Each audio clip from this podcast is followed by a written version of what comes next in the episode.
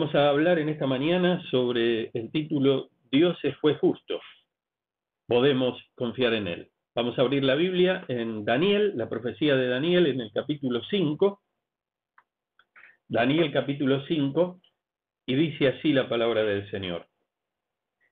El rey Belsasar hizo un gran banquete a mil de sus príncipes y en presencia de los mil bebía vino. Belsasar, con el gusto del vino, mandó que trajesen los vasos de oro y de plata que Nabucodonosor, su padre, había traído del templo de Jerusalén para que bebiesen en ellos el rey y sus grandes, sus mujeres y sus concubinas. Entonces fueron traídos los vasos de oro que había traído del templo de la casa de Dios que estaba en Jerusalén, y bebieron en ellos el rey y sus príncipes, sus mujeres y sus concubinas. Bebieron vino, y alabaron a los dioses de oro y de plata, de bronce, de hierro, de madera y de piedra. En aquella misma hora aparecieron los dedos de una mano de hombre que escribía delante del candelero sobre lo encalado de la pared del palacio real, y el rey veía la mano que escribía. Entonces el rey palideció, y sus pensamientos lo turbaron, y se debilitaron sus lomos, y sus rodillas daban la una contra la otra. El rey gritó en alta voz que hiciesen venir magos, caldeos, adivinos, y dijo el rey a los sabios de Babilonia, cualquiera que lea esta escritura y me muestre su interpretación, será vestido de púrpura y un collar de oro llevará en su cuello y será el tercer señor en el reino. Entonces fueron introducidos todos los sabios del rey, pero no pudieron leer la escritura ni mostrar al rey su interpretación. Entonces el rey Belsasar se turbó sobremanera y palideció, y sus príncipes estaban perplejos. La reina, por las palabras del rey y de sus príncipes, entró a la sala del banquete y dijo, Rey, vive para siempre no te turben tus pensamientos ni palidezca tu rostro. En tu reino hay un hombre en el cual mora el espíritu de los dioses santos, y en los días de tu padre se halló en él luz, inteligencia y sabiduría, como sabiduría de los dioses, al que el rey Nabucodonosor, tu padre o rey, constituyó jefe de todos los magos, astrólogos, caldeos y adivinos. Por cuanto fue hallado en él mayor espíritu y ciencia y entendimiento para interpretar sueños y descifrar enigmas y resolver dudas, esto es en Daniel, al cual el rey puso por nombre Beltsasar. Llámese pues ahora a Daniel, y él te dará la interpretación. Sigue diciendo el pasaje que Daniel fue traído a la presencia del rey y finalmente una vez que fue traído, eh, estaban allí todos los sabios y los astrólogos que habían sido traídos para que pudieran leer e interpretar esta escritura, pero ellos no habían podido hacerlo. Versículo 16. Dice, yo pues he oído de ti que puedes dar interpretaciones y resolver dificultades. Si ahora puedes leer esta escritura y darme su interpretación, serás vestido de púrpura y un collar de oro llevarás en tu cuello, y serás el tercer señor en el reino. Entonces Daniel respondió y dijo delante del rey, tus dones sean para ti y da tus recompensas a otros. Leeré la escritura al rey y le daré la interpretación. El altísimo Dios, o rey, dio a Nabucodonosor tu padre el reino y la grandeza, la gloria y la majestad y por la grandeza que le dio todos los pueblos, naciones y lenguas temblaban y temían delante de él. A quien quería mataba, y a quien quería daba vida. Engrandecía a quien quería, y a quien quería humillaba. Presten atención ahora, hermanos, amigos, versículo 20. Fíjense lo que dice la palabra de Dios. Mas cuando su corazón se ensoberbeció, está hablando de Nabucodonosor, y su espíritu se endureció en su orgullo, fue depuesto del trono de su reino y despojado de su gloria. Y fue echado de entre los hijos de los hombres, y su mente se hizo semejante a la de las bestias, y con los asnos monteses fue su morada. Hierba le hicieron comer como a buey, y su cuerpo fue mojado como el rocío del cielo, hasta que reconoció que el Altísimo, el Altísimo Dios, tiene dominio sobre el reino de los hombres y que pone sobre él al que le place. Y tú, su hijo Belsasar, no has humillado tu corazón. Sabiendo todo esto, no lo hiciste, sino que contra el Señor del cielo te has ensoberbecido e hiciste traer delante de ti los vasos de su casa, es decir, del templo de Jerusalén, y tú y tus grandes, tus mujeres y tus concubinas bebisteis vino en ellos.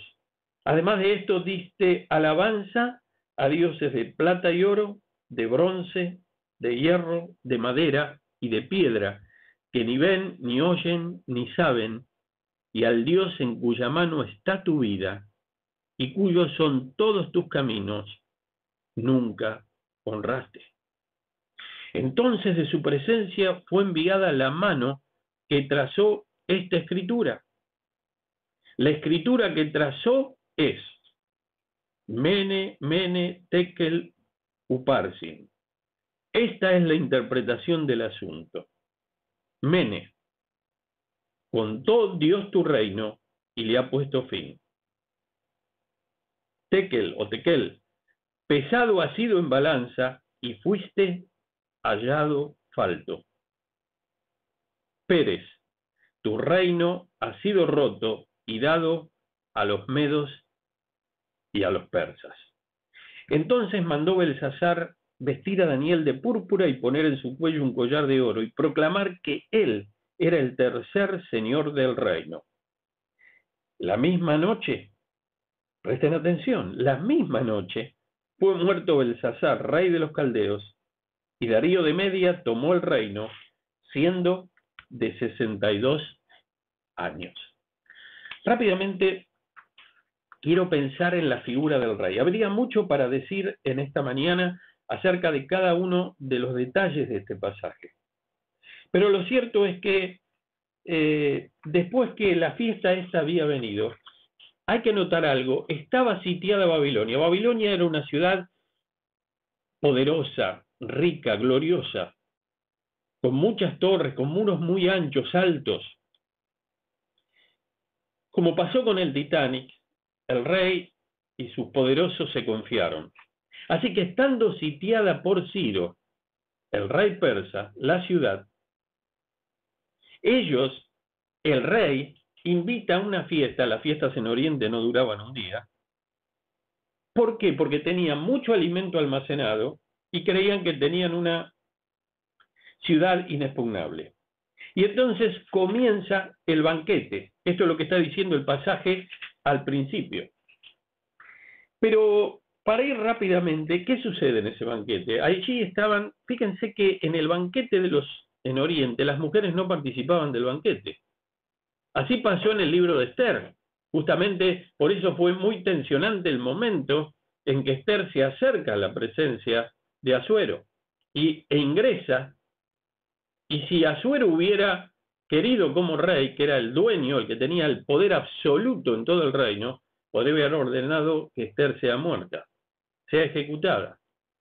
En este caso, dice la escritura de que ellos bebían el rey, sus grandes, al estilo de la corte oriental, el rey rodeado, pavoneado de sus obsecuentes, sus mujeres y sus concubinas. O sea que esto era un descontrol total y aunque la palabra no usa la frase, a medida que el efecto del alcohol iba avanzando, la orgía se hacía más grande. Pero no terminó con esto, comete un sacrilegio Belsasar, hace traer los vasos de oro que habían traído de la casa de Dios. ¿Quién? Nabucodonosor. El templo de Jerusalén había sido destruido ya hacía casi 70 años. 70 años. Y entonces se guardaban, porque habían sido llevados muchos metales preciosos, muchos de los elementos que se habían usado para construir el templo habían sido llevados a Babilonia.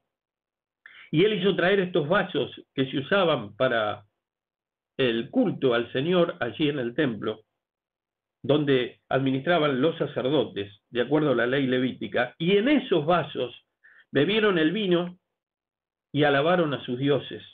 Por supuesto, dioses con minúscula, ¿no es cierto? Dioses de oro, de plata, fabricados por el hombre, así dice el versículo 4. En medio de esto, no sabemos cuánto llevó el tiempo entre que esta fiesta se comenzó y todo el efecto iba increyendo y esta orgía estaba en su apogeo, en su plenitud, pero dice que la Biblia que en el versículo 5, en aquella misma hora, en ese mismo momento, aparecieron los dedos de una mano de hombre. ¿Pueden ustedes imaginar la, la escena? ¿Saben que Dios solamente en toda la historia narrada en la Biblia comunica al hombre mensajes a través de la escritura directa de él en dos ocasiones. Una es esta y la otra son la tabla de los diez mandamientos dadas a Moisés en el monte Sinaí. En múltiples ocasiones, en otras ocasiones, el Señor habló, se reveló por sueños a sus siervos y también habló en algunos casos con voz audible. Ahora, esta es una de las dos ocasiones donde el Señor se manifiesta a través de la escritura. Así que esta mano, imagínense la escena, una mano que, cuyo cuerpo no se veía, pero se veían los dedos de esa mano, escribía delante del candelero, que también había sido traído, como dicen algunos estudiosos del Templo de Jerusalén. Es muy probable que allí, haya sido. Y entonces en el lugar de la pared encalada, encalado literalmente significa una pared que ha sido blanqueada, que es lisa, que es fácil de escribir, pero también podría significar en este caso donde se ponían las placas que dibujaban y hacían recordar las victorias que el rey había tenido a lo largo de su reinado, cómo había sojuzgado otros pueblos. Allí donde se describía el orgullo del rey, en ese lugar, en ese lugar que estaba más iluminado porque estaba cerca del candelero, escribía la mano. ¿Y qué escribió la mano? La mano escribió lo que leímos al final.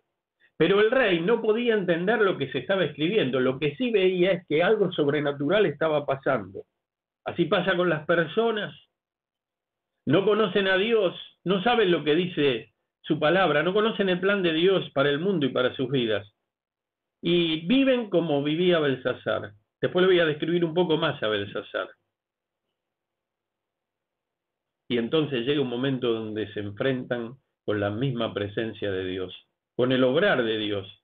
Y entonces les pasa lo que dice el texto aquí, el rey palideció, el number one del imperio palideció, sus pensamientos lo turbaron, se debilitaron sus lomos. Algunos comentaristas dicen que probablemente las mismas vértebras de su columna empezaron a trastabillar, estaban los efectos del alcohol, y sus rodillas daban la una contra la otra, señalando su sensación de pavor, su sensación de miedo. Y entonces empezó a dar órdenes desesperadas. Quisieran venir a todos los, magos, los caldeos, los adivinos. ¿Para qué? Para que pudieran leer y para que pudieran interpretar esta escritura. Y les prometió que si alguno de ellos lo hacía, sería el tercero en el reino. Era un puesto de honor impresionante. Daniel había ocupado este lugar en la época de Nabucodonosor. Nabucodonosor, que se lo menciona en el texto como hemos leído como el padre, no significa que era literalmente el padre. Nabucodonosor fue el abuelo de Belsasar. En el medio estuvo Evil Merodac, el hijo de Nabucodonosor, que no reinó mucho tiempo, poco tiempo. Allí sufrió una sublevación y finalmente aparece Belsasar, que reina simultáneamente con Nabonido. Y probablemente Nabonido surge de una revuelta popular allí en Babilonia. Estamos llegando hacia el fin, vieron, del reino. Y eh, por eso se menciona a Belsasar y por eso en algunas fuentes fuera de la Biblia se, se menciona a Nabonido, eh, porque correinaban los dos. Entonces, Daniel es traído porque fíjense que la Biblia dice no solo que no podían interpretar, no podían leerlo. Qué cosa curiosa, eso me hizo pensar tanto. Eh, no pudieron leer, dice el versículo 8, la escritura ni mostrar al rey su interpretación. Miren, qué importante es la presencia del Espíritu de Dios en un joven, en una persona, en un hombre, en una mujer. Usted podrá decir, bueno, pero ¿qué diferencia hay entre un ingeniero que es creyente y uno que no lo es? ¿Qué diferencia hay entre un abogado que es creyente y uno que no, que no lo es? ¿Qué diferencia hay entre un maestro que es creyente y uno que no lo es? ¿Qué diferencia hay entre un esposo que es creyente y uno que no lo es? ¿Qué diferencia hay en una madre que es creyente y otra que no lo es? Bueno, a prima facie podríamos decir de que no habría diferencias pensando en personas de bien, obviamente. Pero el hecho de ser creyente no es que nos va a hacer saber las cosas que no estudiamos, pero el hecho de tener al Espíritu de Dios habitando en nuestra vida, el Espíritu de Dios es un espíritu sugerente, es un espíritu que nos guía. Tenemos un plus distinto, o mejor dicho, extra, en nosotros. Y esta era la diferencia. Daniel obviamente que estaba preparado, era uno de los jóvenes más preparados que había en Judá. Y pasaron los años y él conservó esta preparación, la ejercitó, pero lo importante es que el Señor estaba con él. Así que no pudieron. Y entonces la reina que no estaba en el salón, fíjense que por lo que acabo de decir, la fiesta no se hacía al aire libre dentro de los muros de Babilonia, en el palacio del rey, sino que se hacía en una sala, porque esto seguía toda la noche. Entonces la reina entra al lugar, a la sala del banquete, y le dijo al rey que no se turbara, que en el reino había un hombre. Ahora yo pregunto, Belsasar no sabía la historia de Daniel, pero lo tenía en menos, no le interesaba a Daniel, así pasa. ¿Cuántos creyentes que han llegado y han tenido una carrera empresarial, algunos pocos en la cuestión política, que han descollado, a veces se encuentran con una traba. ¿Saben por qué? Porque personas que no tienen piedad, no que no tienen piedad porque no son consideradas, que no son piadosos, personas que no son creyentes, cuando se enteran que alguien, alguien creyente está en una empresa, está en una posición X, intentan hacerle la vida imposible, intentan sacárselo del medio, intentan desacreditarlo, intentan burlarse. Algo así habrá pasado con Daniel, pero cuando llegó el momento de la necesidad lo fueron a buscar a Daniel. Así nos ha pasado a muchos de nosotros.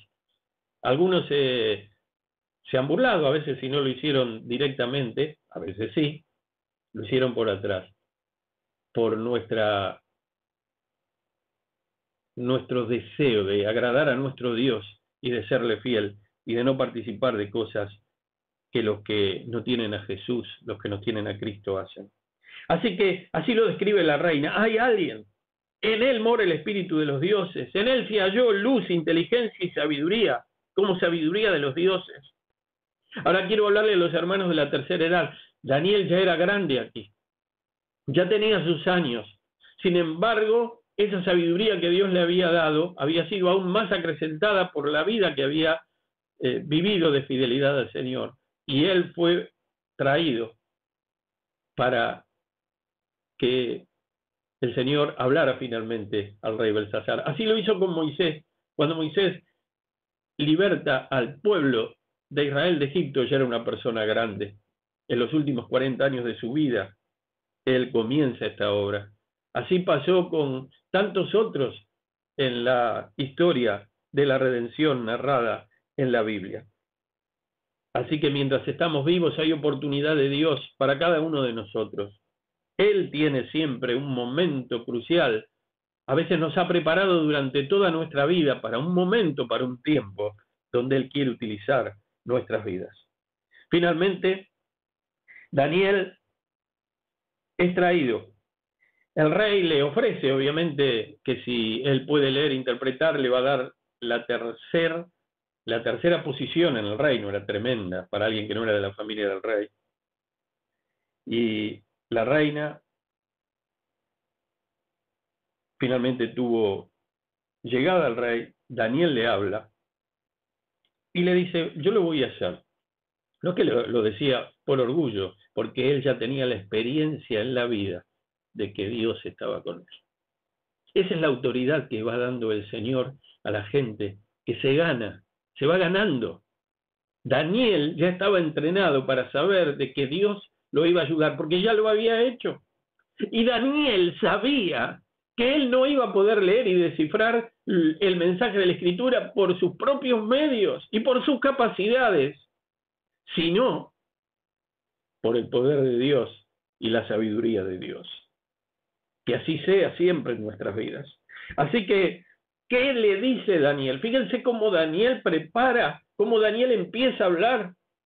Él lleva los días de Nabucodonosor y le cuenta la historia de su abuelo, que él la sabía, pero que él no había prestado atención. Y por eso yo dije cuando leía el capítulo 5 y llegué al versículo 20,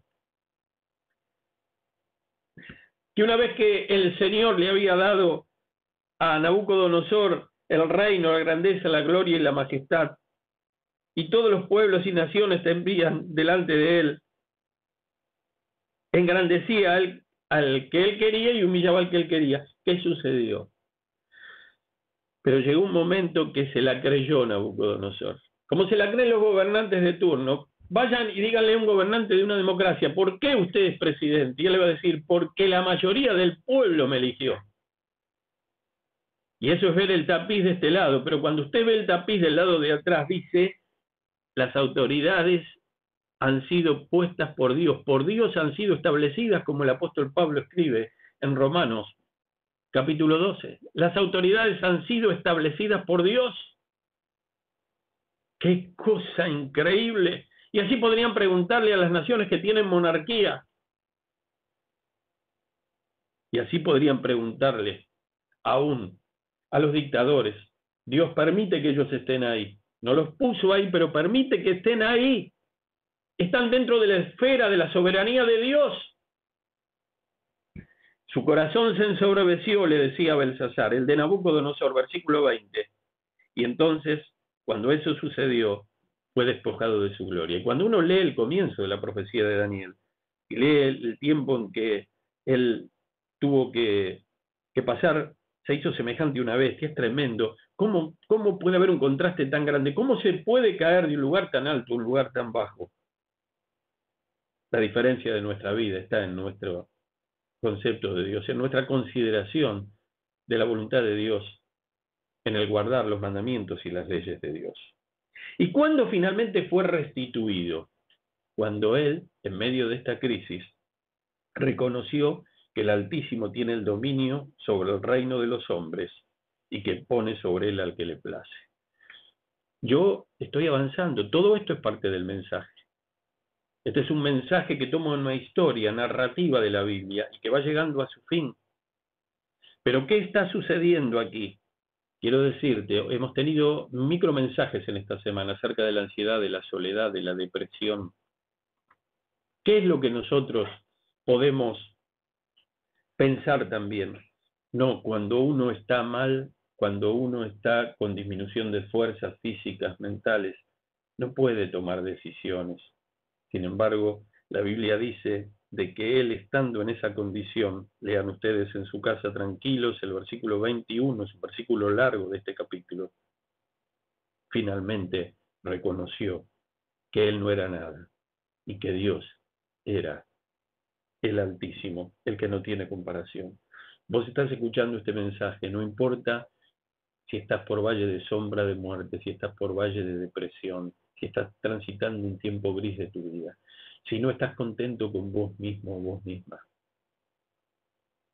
No importa en qué momento estés.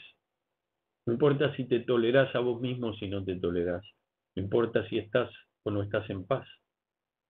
Lo que importa es que en cualquier tiempo de tu vida vos podés reconocer que el Señor es el Señor, que Él te hizo y que tiene un plan para tu vida y que Él tiene dominio sobre tu vida. Así que directamente le dice, porque siempre los predicadores hablan sin rodeos, versículo 22, tú no has humillado tu corazón, no lo has hecho, sabiendo esto. Es decir, tenías la historia en tu familia. Y así nos pasa a los hombres. Tenemos que golpearnos la cabeza contra la pared. A veces no nos sirve la experiencia de nuestro padre, de nuestra madre, de nuestro abuelo, de nuestra abuela, del que tenemos al lado. Qué increíble te ensoberbeciste, hiciste todas estas clases de sacrilegios, de pecados. Trajiste, lo vuelve a mencionar en el versículo 23. Aquí donde sabemos que esto fue un pecado que llenó el vaso para Dios. Hiciste traer de ti los vasos de su casa, tú y tus grandes y tus mujeres y tus concubinas. Bebisteis vino en ellos. Además de esto, cometiste idolatría con dioses que no hacen nada, no hablan, no escuchan, no oyen.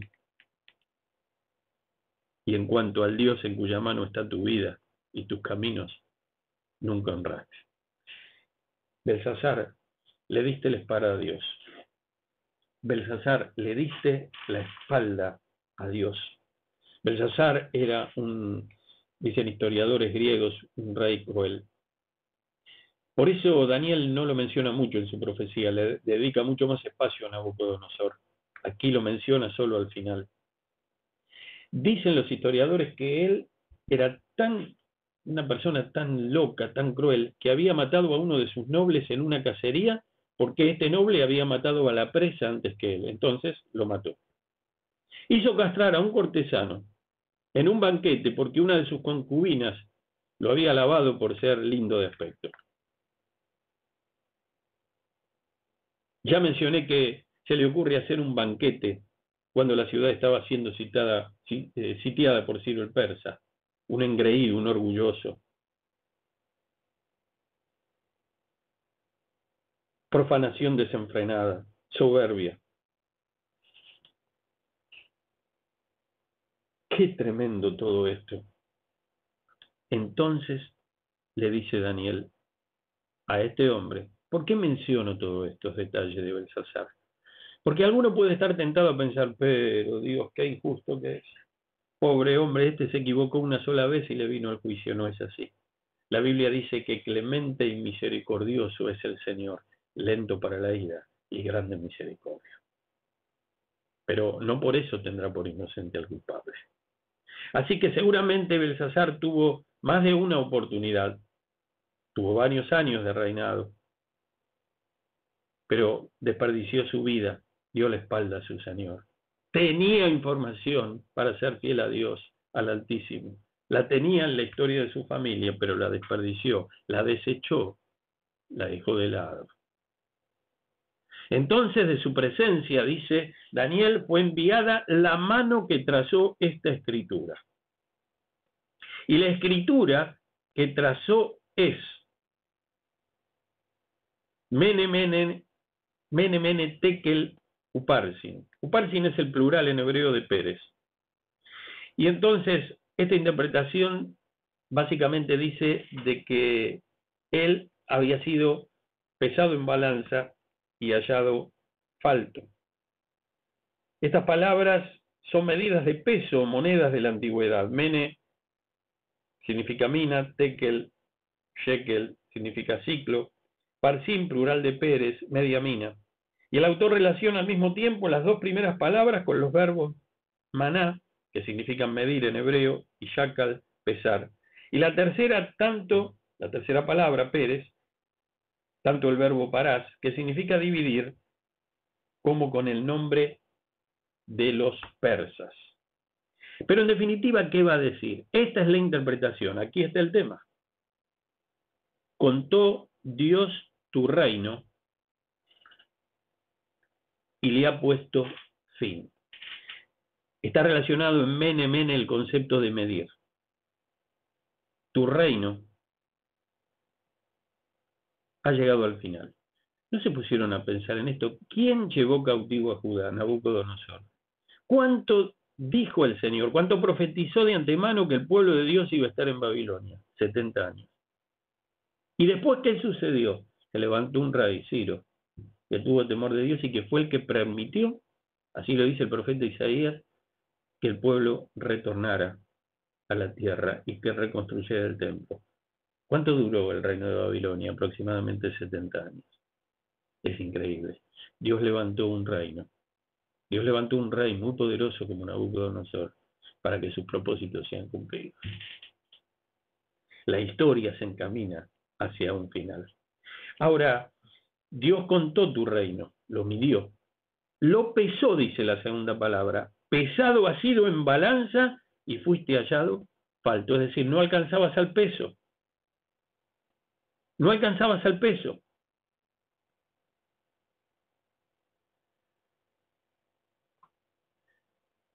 Qué tremendo. Dicen la historia, los egipcios tenían un rey en su mitología, perdón, un dios en su mitología, Osiris. Y ellos en su concepto pensaban que Osiris, al morir las personas, pesaría la vida de las personas, las obras de las personas, para ver si le iba a dar o no inmortalidad o eternidad, etcétera, etcétera. Por supuesto que Osiris no es Dios, pero ese concepto estaba, si estaba en Egipto, tal vez era este concepto que estaba en otros pueblos y también allí en Babilonia. Dios es el que pesa, no eran los, los dioses con minúscula de los pueblos. Dios, el verdadero Dios, el Altísimo, es el que pesa nuestra vida, nuestras acciones. Es el juez justo. Tu reino ha sido roto y dado a los medos a los persas. Fíjese qué fulminante que fue esto, que esa misma noche, ¿cómo entra Ciro? Así dice la historia, no lo dice la Biblia. Muy probablemente uno de los hombres de confianza del rey lo traicionó y se pasó, así dicen algunos de los historiadores, al bando de Ciro. Ciro desvía el río que pasaba por medio de la ciudad amurallada y con el lecho en seco mientras ellos estaban embriagados en medio de la orgía, esa noche, cuando la mano escribió, el ejército al amanecer entró sin luchar a la ciudad inexpugnable de Babilonia por el lecho del río en seco. Qué, cosa, ¿no? A uno le da gana de reírse. ¿Cómo puede ser una ciudad inexpugnable? ¿Vieron? Con Dios no se juega. Esa misma noche fue muerto el Sazar. Dice que lo traicionó también uno de sus allegados en la historia. Y Darío de Media, y ahí viene el término, los medos y los persas, tomó el reino siendo de 62 años. Ahora, yo quiero terminar en esta mañana pensando en lo siguiente.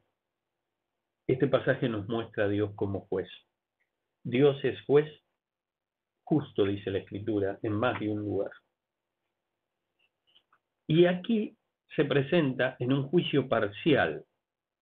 Esto fue a Belsasar y al reino de Babilonia en este tiempo. Y así podemos ver otros juicios parciales en la Biblia, como por ejemplo Sodoma y Gomorra y tantos otros, hay varios.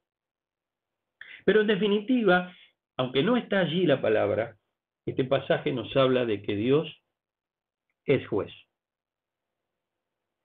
Y la Biblia nos dice de que un día va a haber un juicio final. Estos son juicios parciales que se desarrollan dentro de la historia. Dios es juez permanente, pero Él juzgará a los vivos y a los muertos. Y finalmente todos compadeceremos ante el tribunal de Cristo. Ahora yo en esta mañana al terminar quiero pensar de manera también positiva. Yo podría haber tomado el, el título que tomó un gran predicador del siglo XIX, Dwight L. Moody. Él tiene un mensaje sobre este capítulo que yo leí hace muchos años, era un jovencito en inglés obviamente, y lo tituló Pesado ha sido en balanza y hallado falto. Pero yo quiero también que ustedes piensen que así como el texto dice esto, aunque no lo dice, está implícito, si cuando Dios nos pese en su balanza, nosotros cumplimos con el peso, no seremos hallados faltos. Y la promesa de la vida eterna se aplica sobre nosotros. La Biblia dice que aquellos que hemos confiado en Jesucristo, aquellos que hemos, nos hemos dado cuenta de que no podíamos solos, aquellos que, aún viviendo algunos, dándole la espalda a Dios muchos años de su vida, otros pocos años, aún en la niñez, entregamos nuestra vida a Jesucristo él nos perdona, Él nos recibe y Él nos cambia. Ahora, hay un tema y con esto termino. ¿Qué es lo que se pesa en la balanza? Se pesan las obras. Pero la Biblia dice que nosotros somos salvos por la fe. ¿Qué relación hay entre fe y obras? Una relación muy estrecha. La fe en Jesucristo, cuando nosotros nos arrepentimos de nuestros pecados y confiamos en Él, y el Espíritu de Dios viene a vivir, a morar en nuestra vida, no solamente transforma nuestro interior toda nuestra vida, sino que hace que esa transformación nos lleve a obrar conforme a lo que Dios tenía preparado de antemano en su programa para el mundo y para nuestra vida, que coincide. A fin de que anduviésemos en esas obras que Dios había preparado de antemano para que nosotros las hiciésemos. Bien, en aquel día, cuando el Señor Jesucristo retorne en gloria, serán juzgados los vivos y los muertos. ¿Qué va a pasar con aquellos que han confiado en Jesús? Y por ende sus obras cambiaron. La Biblia dice en Romanos 8.1, ahora pues, ninguna condenación hay para los que están en Cristo Jesús. Ahora que hemos confiado, dice en el capítulo 5, justificados pues por la fe, tenemos paz para con Dios. Ahora que hemos confiado en Él. Nuestras obras y todos los actos que nosotros hemos hecho en nuestra vida, en aquel día del juicio final, marcarán una especie de índice de nuestra santidad. Dice Mateo 12:36, que de toda palabra ociosa que hablen los hombres, de ella darán cuenta en el día del juicio, porque por tus palabras será justificado y por tus palabras será condenado. ¿Qué relación hay entre las palabras y las obras? Las palabras expresan lo que hay dentro de nuestro corazón y de nuestra vida. Si nosotros tenemos buenas acciones, si nosotros transitamos la voluntad de Dios, es porque al haber confiado en Jesucristo, Él ha transformado nuestra vida de una manera impresionante. Pero si nosotros no hemos confiado en Él, entonces nuestra vida está complicada. Ahora, ¿qué va a pasar con los creyentes? La Biblia dice de que en el cielo va a haber premio, va a haber coronas. ¿Y en base a qué van a estar esas coronas? También a las obras, que están relacionadas con la fe. Justamente si alguien va a la vida eterna es porque ha confiado. Pero ¿qué diferencia hay entre el que ha confiado y ha sido fiel al Señor y el que no lo ha sido? Bueno, la Biblia dice, hay un pasaje en la profecía de Zacarías, que algunos serán salvos como tizón, como tirante de madera arrebatado del fuego. Finalmente, dice Apocalipsis capítulo 20, con esto quiero terminar en esta mañana. Si ustedes tienen ahí sus Biblias, vayan a Apocalipsis capítulo 20 y la escritura dice lo siguiente. Versículo 11 en adelante.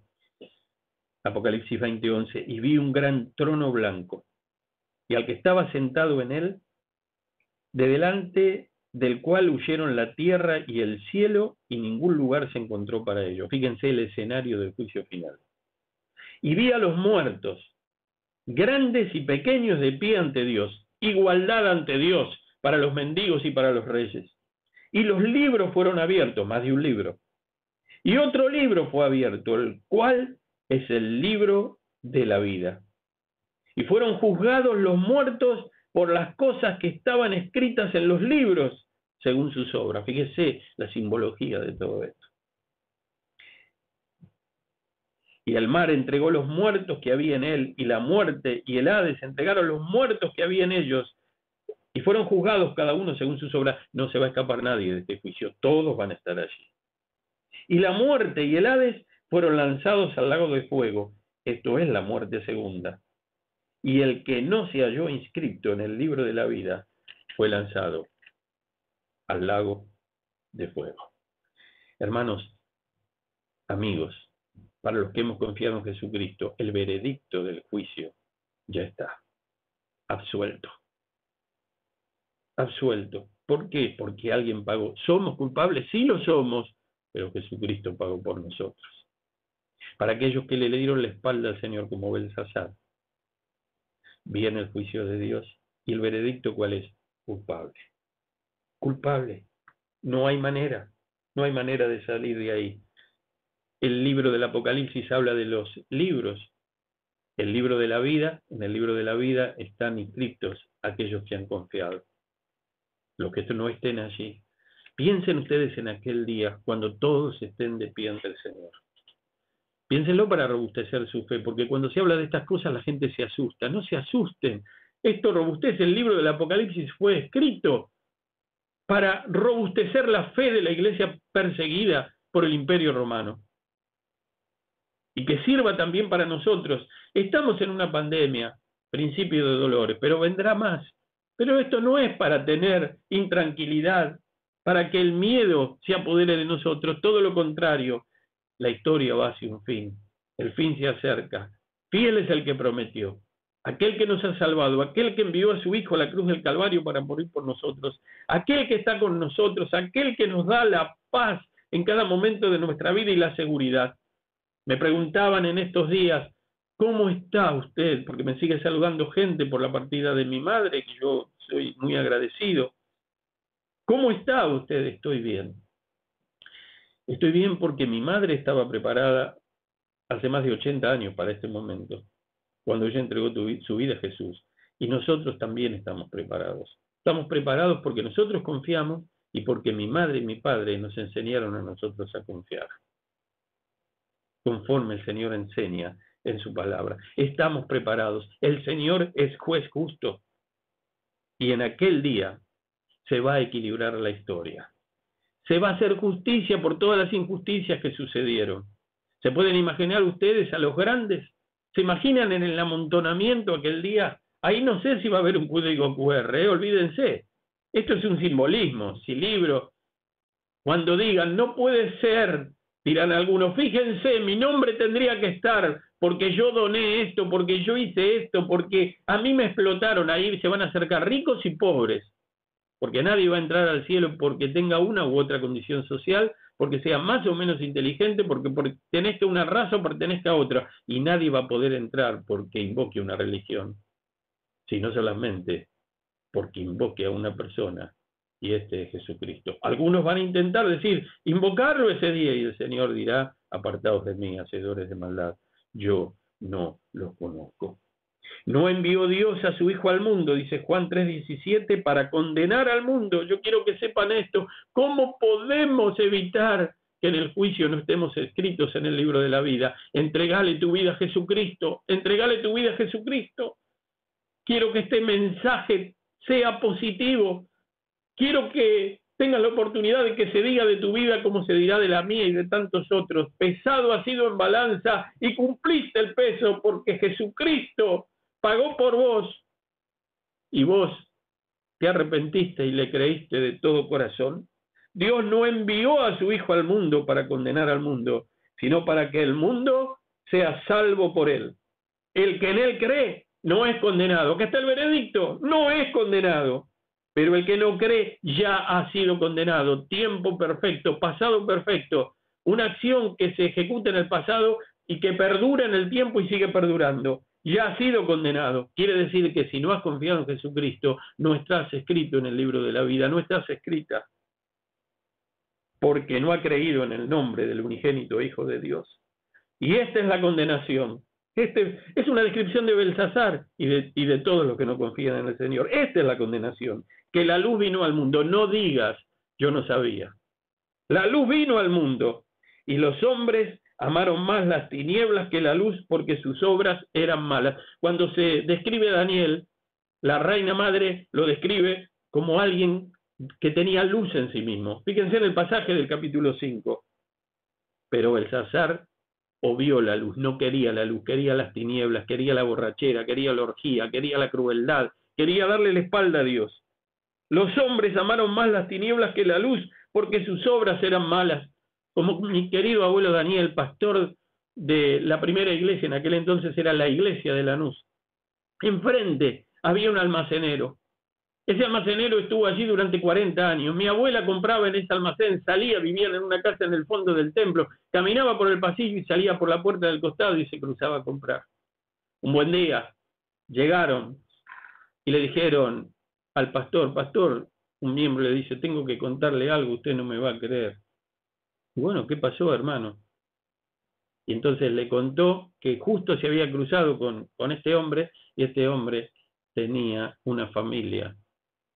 Si no tenía una familia paralela, tenía un amante. En otro lugar, nadie lo sabía, pero justo este lo fue a encontrar en otra provincia. Justo pasó por el mismo lugar, en el mismo momento, y se encontró con el almacenero. Y entonces mi abuelo me dijo, yo era un adolescente, 17 años, 18, querido Hugo. Esa frase, querido Hugo, era parecida al desierto, desierto digo que está en los evangelios. Querido Hugo, hay muchas personas que vos le vas a predicar, se le predica la palabra. Tanto le hemos predicado tu abuela, especialmente ella, le habló tanto del Señor a este hombre, a nuestro vecino el almacenero, y nunca quiso recibir la palabra. ¿Sabes por qué? Lo estaba diciendo un veterano, siervo de Dios. ¿Sabes por qué? Porque no quería renunciar a su vida pecaminosa. No es que la luz no había llegado, no la quiso la luz. No quiso saber nada y quiso vivir su vida a espaldas de Dios. Y esta es la condenación que los, la luz vino al mundo y los hombres amaron más las tinieblas que la luz porque sus obras eran malas. Porque todo aquel que hace lo malo aborrece la luz y no viene a la luz, para que sus obras no sean reprendidas. Mas el que practica la verdad viene a la luz, para que sea manifiesto que sus obras son hechas en Dios. Y en Él tenemos nuestra esperanza. Confiemos en el Señor.